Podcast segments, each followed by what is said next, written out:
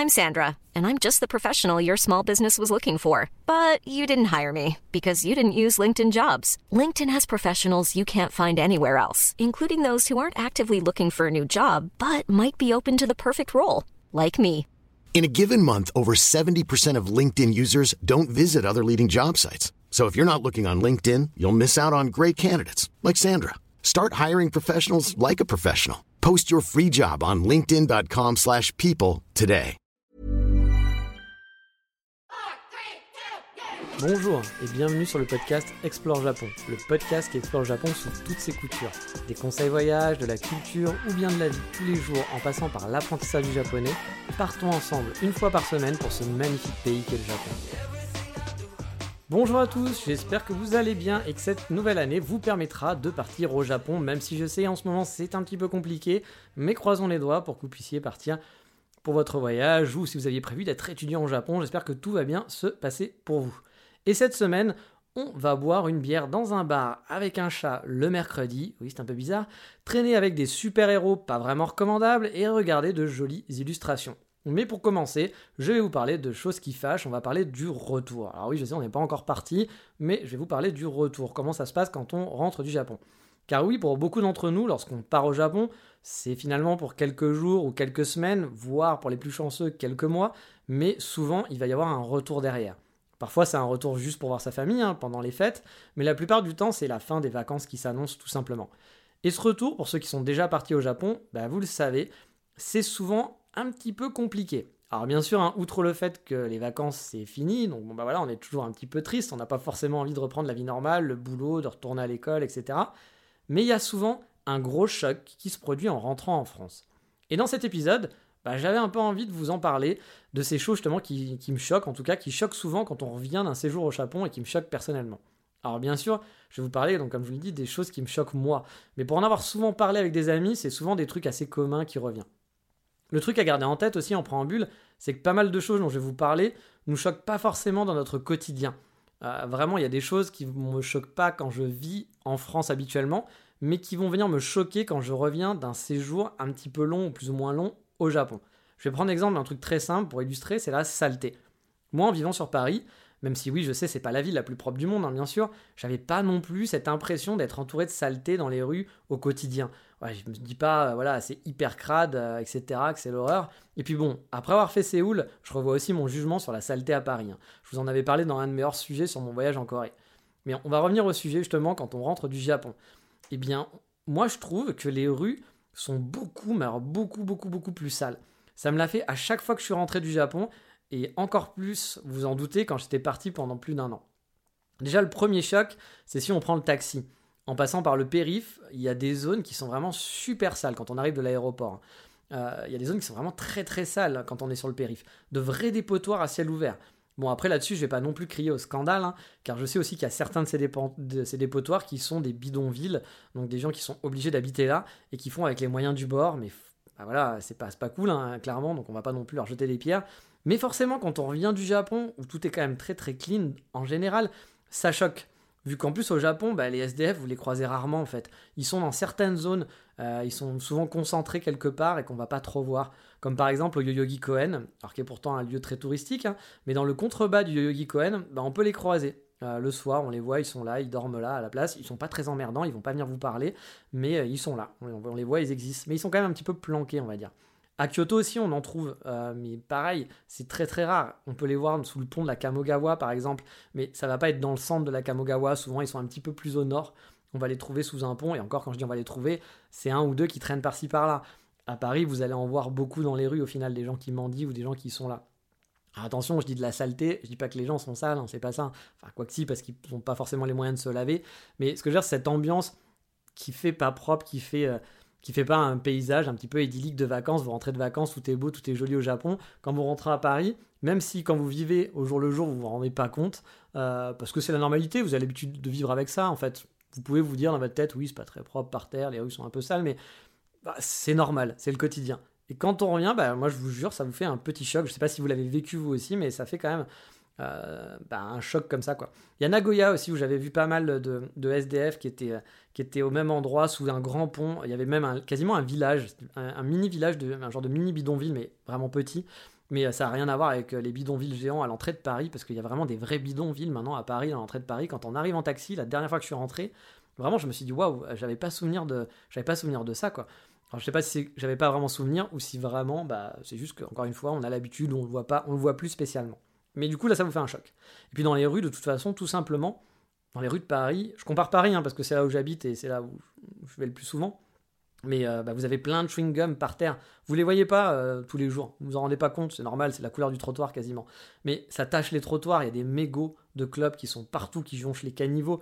Euh, les murs sont dégradés. Alors il y a des gens qui aiment bien, mais il y a des graffitis que moi je trouve pas forcément toujours très jolis. Il y en a qui sont plus ou moins réussis, mais la plupart du temps les graffitis sont très très moches pour ma part. Encore une fois, c'est un avis personnel, hein. on n'a pas tous le même avis là-dessus. Mais voilà, moi quand je me balade dans les rues japonaises, bah, tout ça je le vois pas. Je vais pas avoir des mégots dans la rue, je vais pas avoir des graffitis sur les murs. Et du coup, bah, je me le prends en pleine gueule euh, quand je reviens en France. Et vraiment, ça me, ça me choque. Voilà, ça me choque simplement. Après, euh, je suis pas outré, je suis en train dire, mon Dieu, c'est horrible et tout, etc. C'est comme ça, tout simplement. Mais c'est vrai que c'est quelque chose qui vous marque quand vous rentrez. Moi, personnellement, en tout cas, ça le fait. Ça l'a fait à d'autres amis. Et je sais pas si vous aussi, ça vous l'a fait, mais si ça vous le fera dans votre prochain voyage. Mais en tout cas, voilà, c'est un truc qu'on voit au quotidien qui gêne pas.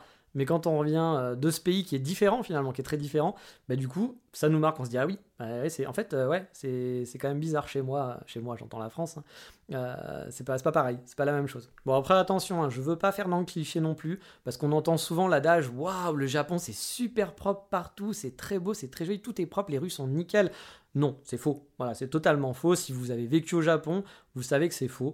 Euh, c'est propre, oui, dans les zones touristiques. Si vous vous baladez dans les rues, euh, voilà, les rues touristiques, etc. Effectivement, tout est nickel, tout est fait pour que tout soit propre, tout soit joli, que les touristes soient contents. Si vous vous baladez dans des rues moins fréquentées, vous pouvez aussi trouver bah, des, endroits avec des détritus par terre, des genres de mini décharges un peu planquées. Mais on va pas être non plus dans le démago total. Hein. Ça n'a aucune mesure avec ce qu'il y a chez nous, par exemple, dans les rues, dans son ensemble. Et c'est vraiment quelque chose qu'on se prend en pleine face. Du coup, quand on revient en France, je trouve que c'est pas vraiment un sentiment agréable, cette rentrée en France et qu'on voit cette saleté présente un peu partout. Encore une fois, au Japon, ça existe, mais ça va être plus planqué ou ça va être plus concentré. Là, bah, en fait, on vit avec. Mine de rien, on vit avec. On s'en rend pas compte, mais on vit avec. Autre gros point qui m'a beaucoup choqué pour ma part, c'est un truc, bah, c'est les gens. Voilà, tout simplement. Au Japon, je vous l'ai déjà dit plein de fois, mais malgré le fait qu'ils n'aient pas une vie facile, qu'ils font pas les 35 heures, que certains enchaînent 3 boulots par jour, hein, vraiment 3 boulots, enfin par jour je devrais dire avec la nuit, hein, parce que c'est euh, boulot à la journée, deux boulots, deux petits boulots, plus ce soir à 20h on fait un autre boulot. Euh, et ben ils ont une vie qui, sont, est pas cool quand même, hein, voilà, qui est pas toujours cool, et pourtant bah, ils sont souriants. Il y a une énergie qui est positive, qui se dégage. Euh, en vacances, on peut le sentir encore plus, mais quand on y vit, on est un peu plus dedans, voilà, on est un peu moins dans l'ambiance vacances, et pourtant ce sentiment il est toujours là. Il y a des trucs qui disparaissent un petit peu quand on vit sur place, mais je trouve que ce sentiment est toujours là. Euh, bien sûr, les gens sont pas des gens positifs, c'est une image hein, qu'ils se donnent, mais du coup, bah vous, vous voyez cette image, elle, est face à vous. Et du coup, c'est un truc qui me choque beaucoup, moi, quand je rentre en France. Parce que quand je rentre en France, du coup, après le Japon, je précise toujours bien après le Japon, je trouve que la moitié des gens que je vais croiser, bah, ils font soit la gueule, Vraiment, ils font une tête, mais vraiment genre la gueule, dépressif, la gueule, ou une tête super agressive. On ne peut pas regarder quelqu'un sans qu'il ait l'impression qu'on l'insulte, même si au final il se passe rien, il va pas venir vous tabasser, mais on sent cette agressivité dans le regard juste parce qu'on a croisé son regard.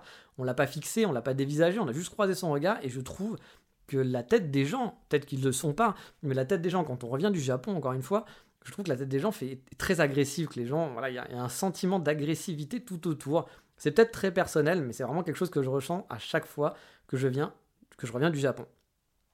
C'est un truc moi qui m'avait beaucoup perturbé pour le coup après mon retour de mon premier voyage.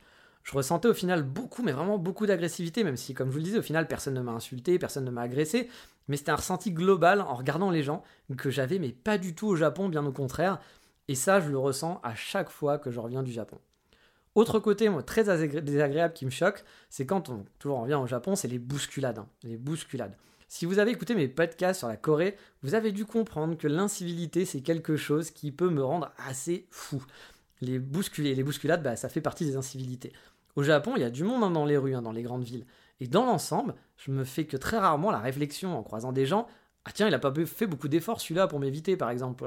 Je croise quelqu'un et qu'il n'a pas bougé d'un iota, moi je me suis un peu bougé dans tous les sens. Au Japon, je me fais rarement, ça m'est déjà arrivé bien entendu, mais c'est très très rare. Alors qu'à Paris, à Paris, bah, c'est pas du tout, c'est pas du tout la même chose. Hein. Pour vous dire même, à un moment, j'avais vraiment l'impression d'être le seul idiot à se contorsionner dans tous les sens pour ne pas rentrer dans les gens. J'avais l'impression que les gens en général hein, ne bougeaient pas d'un iota. du coup, histoire de voir si je m'inventais une vie, hein, de gars super, genre ouais, moi je suis génial et les autres c'est de la merde, euh, j'ai décidé un jour bah, de pas bouger. Moi aussi, de pas bouger d'un iota dans la rue pendant un trajet en rentrant du boulot. J'avais une heure de marche en rentrant du boulot. Et je me suis dit, ok, quand je croise des gens, je ferai pas un pas sur le côté, plusieurs sur le côté, je vais pas bouger dans tous les sens, je garderai les épaules bien droites et bien solides. Bah, résultat des courses, en 10 minutes, vraiment en 10 minutes, j'ai dû bousculer une cinquantaine de personnes. 50 personnes, c'est énorme. C'est vraiment effarant et c'est un truc qui m'a toujours, mais toujours vraiment agacé à Paris. Et qu'on oublie, mais alors totalement au Japon. Du coup, à chaque retour en France, bah j'oublie aussi ça. Hein. mais je suis vite de retour dans le bain après avoir croisé quelques personnes. Et du coup, ça a le don vraiment de me rendre fou à chaque fois. ça m'énerve. C'est quelque chose, je me dis, la politesse, les, bases de politesse, quand on les a pas, c'est quelque chose qui, m'agace au plus long point. C'est-à-dire qu'il y a des gens qui vont. Ça va, ça va les toucher, truc. Moi, ça m'agace, ça me rend fou. Et du coup, quand j'arrive à Paris, ce choc du fait que bah, je l'ai oublié, que je le vis plus, me redire ah oui ici c'est comme ça en fait, les gens s'en branlent, bah c'est dur. Les, les, premiers jours, euh, les premiers jours sont très très durs. Et après, bon, bien sûr, hein, comme tout, on s'y fait avec le temps, on s'habitue un petit peu plus, mais j'avoue que ce petit truc-là, ces petites sensibilités-là, moi, c'est des trucs que j'ai vraiment du mal à me réhabituer à plein temps et à me dire oui, c'est normal, c'est comme ça, on est, à Paris et autres. Je pense qu'un jour, je finirai peut-être dans un hôpital psychiatrique à force de m'énerver de voir les gens ne faire aucun effort et s'en foutre, vivre dans une bulle totale. Mais bon, espérons qu'ils me laissent un espace pour faire le podcast dans cet hôpital psychiatrique, hein, on verra. Bon, les propos seront peut-être plus très cohérents, je sais pas, mais le podcast existera toujours, donc Explore Japon, dans un hôpital psychiatrique, on verra peut-être dans, un ou deux ans, hein, si je n'ai pas pu retourner au Japon. Bref, euh, on finit la rigolade. Deux trucs beaucoup, qui vont être beaucoup plus légers ensuite qui me choquent et qui sont un, choc beaucoup moindre en fait, mais qui sont plus un manque, c'est euh, les distributeurs de boissons et autres combini. En fait, on s'habitue vraiment assez, assez rapidement à ces, choses-là. Et à chaque fois, mais vraiment à chaque fois que je reviens, je me retrouve, vous pouvez être sûr comme un con, à un moment donné, en me disant ah, ah, bah ouais, bah bah il est trop tard en fait, je peux pas faire mes cours, j'avais oublié que c'est pas ouvert le soir, euh, qu'il est, qu'il est 19h et que mon supermarché est fermé. Ou alors, euh, ah bah on est dimanche, euh, ou lundi, ou je sais quoi, et du coup, bah pareil, j'avais pas prévu de faire les courses parce que bah on s'habitue quoi. pareil pour les boissons, hein, le nombre de fois où je suis parti me balader quelque part à la fraîche dans Paris ou en Écosse, ça m'est souvent arrivé en Écosse surtout parce que c'était beaucoup en Écosse que je me baladais, et que j'étais toujours avec un énorme regret de me dire putain, j'ai pas pris de bouteille d'eau avec moi, ça fait 3 heures que je marche, je suis au milieu de nulle part. Et bah, bah, je vais pas avoir d'eau avant 3 heures, car j'avais oublié qu'on trouvait pas des distributeurs partout, parce que ni paumé en plein milieu d'une forêt, hein, alors qu'au Japon c'est totalement possible, euh, même si parfois on se demande qui vient ravitailler ces, distributeurs, quoi, qui sont paumés au milieu de nulle part, il y a quand même un mec qui vient régulièrement pour ravitailler et savoir que le distributeur est vide. Ça m'a toujours impressionné et j'avoue que c'est quelque chose qui, manque. C'est un truc qui est bête, hein, mais c'est souvent un petit choc ou un truc où il faut un peu de temps finalement pour se réhabituer, se dire ok, bah maintenant les, les courses c'est de telle à telle heure. quoi. Mais le choc le plus dur pour moi, celui qui me fait verser une larme et qui pourrait me faire tomber dans un profond désarroi, si j'étais pas quelqu'un de très fort psychologiquement, je rigole bien sûr, c'est le premier contact avec une euh, bah, cuvette de toilette. Voilà. C'est lorsqu'il y a tes fesses qui vont se poser sur une cuvette froide et que t'es pas prêt en fait. Tu t'as as oublié que la cuvette de toilette pouvait être froide. Tu rentres, t'es en hiver, t'as pas à chauffer chez toi, tu reviens de l'aéroport, t'as très envie de faire pipi et tu vas poser tu vas t'asseoir sur la cuvette et là, je vous assure, j'ai vraiment ce, petit. Euh, ce, là, c'est la fin. Je sais que mon voyage est fini, que je suis de retour en France. À ce moment-là, je sais que ça y est, c'est le premier contact souvent. Et, euh, je vous passe en plus euh, les, détails hein, qui me sont déjà arrivés, du genre partir sans tirer la chasse d'eau, parce qu'habitué à ce qu'elle se tire toute seule dans mon appartement. Mais je vais essayer de garder un peu le peu de dignité qui me reste dans ce podcast et on va pas, on va pas aller plus loin là-dessus. Bref, quand on rentre du Japon, l'acclimatation est toujours un petit peu compliquée, euh, pour beaucoup d'entre nous en tout cas. Peut-être que vous, ça vous fait pas grand-chose finalement, mais moi c'est rarement, mais vraiment rarement un bon moment, et les débuts sont durs, les débuts sont vraiment très difficiles. Même si je m'habitue un peu à certaines choses, ou que je fais avec tout simplement, parce qu'il n'y a pas le choix, il y a toujours finalement quelques petits chocs pas très agréables, je trouve. Mais bien sûr, encore une fois, c'est très personnel, vous avez sûrement des expériences différentes, et n'hésitez pas à m'en parler sur Instagram, euh, en message privé, ou dans les commentaires de la page de l'émission, c'est fait aussi pour ça. Mais bon, vu que vous l'aurez compris, je suis en manque de Japon, on va passer à un compte Instagram d'une japonaise dans l'instant moment de la semaine.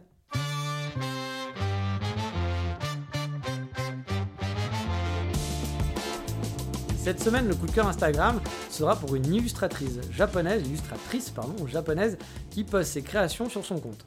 Alors il s'agit de Puni Puni 729 ou 729, donc Puni Puni 729. Bon, elle a déjà plus de 16 000 abonnés, ou 16 000 ou 16 millions, non 16 000, 16 000 abonnés, donc vous la suivez déjà peut-être, hein, c'est possible, mais si c'est pas le cas, bah ça vaut le coup d'œil. Alors, ce sont principalement des dessins de visage de jeunes femmes. Elle a l'air de bosser pour des publicités cosmétiques, etc. Donc vous voyez un petit peu le genre. Donc c'est un style bien particulier. Mais moi j'aime beaucoup le trait et de ses dessins et puis les couleurs qu'elle utilise. Elle intègre aussi de temps en temps ses dessins à la vie réelle. Ça donne des compositions qui sont vraiment chouettes. Euh, c'est assez gai, c'est souriant, coloré, bref, ça fait du bien de voir ses dessins dans son fil Instagram. Elle poste aussi de temps en temps des choses de son quotidien.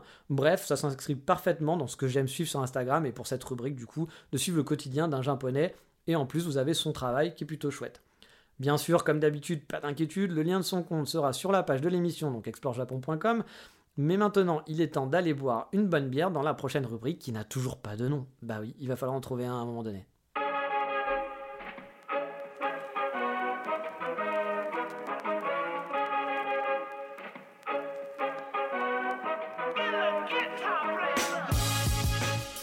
Pas de nom de rubrique, mais cette semaine on va aller boire de la bière japonaise, de la vraie de vraie.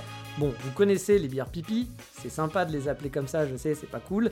Euh, elles sont pas si mauvaises que ça, hein. mais bon, pour moi, la Asahi, la Sapporo Enko, c'est des bières pas chères qui apportent pas grand chose niveau goût, on va dire, au niveau de la bière. C'est comme de la Cro ou de la. C'est peut-être enfin, quand même meilleur que de la Cronenbourg, mais voilà, euh, c'est les bières basiques qu'on va acheter qui sont pas très chères, qui fait plaisir parce que ça permet de pas trop dépenser, qui vous permettent de boire une bière mais je trouve pas ça non plus très très chouette. Après, bon, c'est comme tout, hein, le goût et les couleurs, hein, comme on dit. Hein. Peut-être que vous adorez ça, vous adorez la Sapporo, que c'est votre bière préférée. Mais bon, c'est mon podcast, donc autant que je vous parle de mes goûts. Et il y a une marque que j'aime vraiment pas mal au Japon qui s'appelle Yona Yona, avec un Y, qui ont une dizaine de bières, en gros, à la carte. Et c'est une marque qu'on trouve parfois dans les grandes surfaces ou dans les combini. Pas toujours, mais parfois. Et une de mes préférées chez eux, bah, c'est la Suyobi no Neko. Donc euh, en traduction, si on traduit en français, ça donne le chat du mercredi. C'est un peu bizarre comme nom de bière, j'ai pas cherché pourquoi elle s'appelle comme ça. Mais euh, voilà, elle est cool. Elle a un design en plus qui est vraiment chouette. À la base, je l'avais pris, je l'avais testé pour ça, parce que j'avais vu euh, le design de la bière un jour. Je me suis dit, tiens, il était rigolo, la canette. La canette est rigolote. très jolie, très très design. Moi, j'aime beaucoup le design, donc c'était très chouette, très, très coloré, graphique, etc. Par rapport aux bières normales, on va dire. Du coup, je suis parti là-dessus, et j'avoue, c'est une bière que j'aime beaucoup pour son goût. bon, là-bas aussi, vous l'avez vous l'aurez compris, hein, mais euh, tout est très design au Japon en général, hein, donc euh, vous pouvez vous faire plaisir euh, de tester des bières, non pas par leur goût, mais juste parce que le logo ou la canette vous fait marrer. et du coup, bah voilà, moi je buvais cette bière de temps en temps, que je trouvais de temps en temps aussi pas partout dans les supermarchés. Et quand j'ai appris bah, qu'ils avaient des bars sur Tokyo où ils servaient uniquement leur bière, je me suis dit, oh bah les zou, pourquoi pas, un soir, si je m'emmerde, je vais tester ça je suis allé régulièrement sur Tokyo en vacances, même quand j'habitais au Japon. Je me faisais des petites sorties d'une semaine ou deux semaines euh, sur Tokyo. Donc j'ai eu l'occasion un jour de me dire, allez, euh, il y, en a un il y en a un où je suis, en train de me balader, allez, euh, finissons là-bas. Donc j'ai donc testé celui qui est à Kishijoji, deux, trois fois. Donc c'est un quartier de Tokyo, c'est un quartier qui est pas très loin en fait du musée Ghibli. Et outre le fait que le bar est en sous-sol, est vraiment très grand comparé à un petit izakaya en gros euh, qu'on a l'habitude de voir quand on va au Japon, qu'on va aller dans un bar, on pense à izakaya. Là, c'est plus un gros bar, un gros pub. En fait, ça ressemble à un gros gros pub en ambiance japonaise quand même, mais c'est un gros pub. C'est le genre de bar où vous pouvez venir en gros avec plein d'amis euh, sans problème ou avec des tables, il y a des tables, méga, des tables qui sont méga grandes, pardon. J'ai vu beaucoup par exemple de gens finir après le boulot, venir là-bas, euh, qui venaient à, 8-10 prendre un verre après le boulot. Il y a aussi des tables qui sont plus intimistes, hein, pour deux, donc vous pouvez y aller avec un ami. Et il y a aussi un grand comptoir qui est plutôt chouette. En tout cas dans celui de Kichijoji, hein, j'ai pas testé les autres. On trouve bien sûr bah, leur bière en pression, servie donc dans un comptoir qui est tout en, rond, comme je vous disais. Euh, l'ambiance est cool. Euh, ils font des happy hours, ce qui est plutôt chouette parce que les craft beer au Japon, c'est quand même pas donné. Je vous en ai déjà parlé.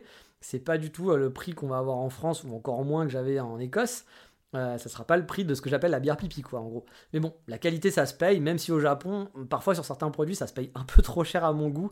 Euh, ça serait pas du tout le même prix, encore une fois. Le même type de bière en Écosse sera peut-être 6 euros moins cher, donc c'est pour vous dire. Et donc, en plus de leurs bières, qui sont vraiment très bonnes, il n'y a pas que la, la Suyobi Neko qui est bonne, il y en a d'autres, euh, on peut manger. Et je vais pas vous le cacher, la première fois j'étais venu là-bas, car j'aime bien leur bière, hein, bien sûr, mais la deuxième fois, c'était vraiment à cause du souvenir du mariage de la bière et de leur trio de saucisses. Ils avaient tout un tas de saucisses à la carte, dont une saucisse saveur raclette, bah ouais, euh, on est français, hein, on aime la saucisse, on aime la raclette, et une grosse, très grosse pomme de terre, euh, pas épluchée mais coupée en fines lamelles, qui était encore en forme de pomme de terre en quelque sorte, mais juste coupée, euh, avec du beurre aillé. Et c'était une tuerie. Je me suis régalé. C'est pas très japonais, je le sais. Vous allez me reprocher de pas manger très japonais, pas vous parler de très vous japonaise. Mais j'avoue, c'était tellement bon de prendre sa bière, sa pomme de terre raillée qui était mais vraiment délicieuse, et les saucisses. Oh là là, surtout quand on vit au Japon, on mange pas tant souvent que ça des saucisses. Et là, j'étais très content de manger trois saucisses. Il y avait, je sais plus, il y avait plein de saveurs. Il y avait saucisses yuzu, il y avait des saucisses pimentées. Il y en avait plus que trois au, choix, mais moi j'en avais pris trois, dont la saucisse raclette. vraiment, je ne regrette pas. Et quand je traîne dans le quartier le soir, c'est maintenant quasiment un spot obligatoire pour moi. Je sais qu'ils en ont d'autres, hein, donc à vous de faire votre petite recherche. Mais bon, les Yona Yona Bar, c'est pas l'expérience Izakaya, hein, c'est sûr, mais c'est un bon spot pour se faire plaisir. Et si vous voulez juste tester leur bière, vous en trouverez dans les combini parfois ou dans d'autres bars, restaurants, ça se trouve quand même assez facilement. Mais même si c'est un vrai plaisir que d'aller là-bas, c'est quand même pas mon coup de cœur de la semaine, bah parce que non, je suis pas au Japon cette semaine.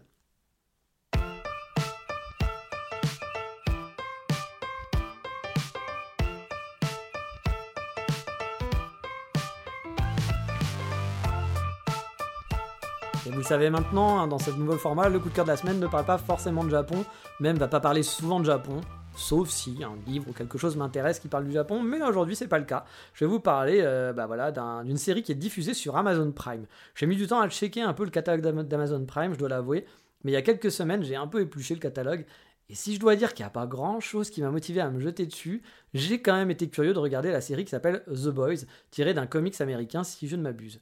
Alors The Boys, c'est les super-héros tels qu'ils sont. Car soyons honnêtes, hein, les héros Marvel, jamais de la vie, ils existeraient dans la vraie vie. Hein.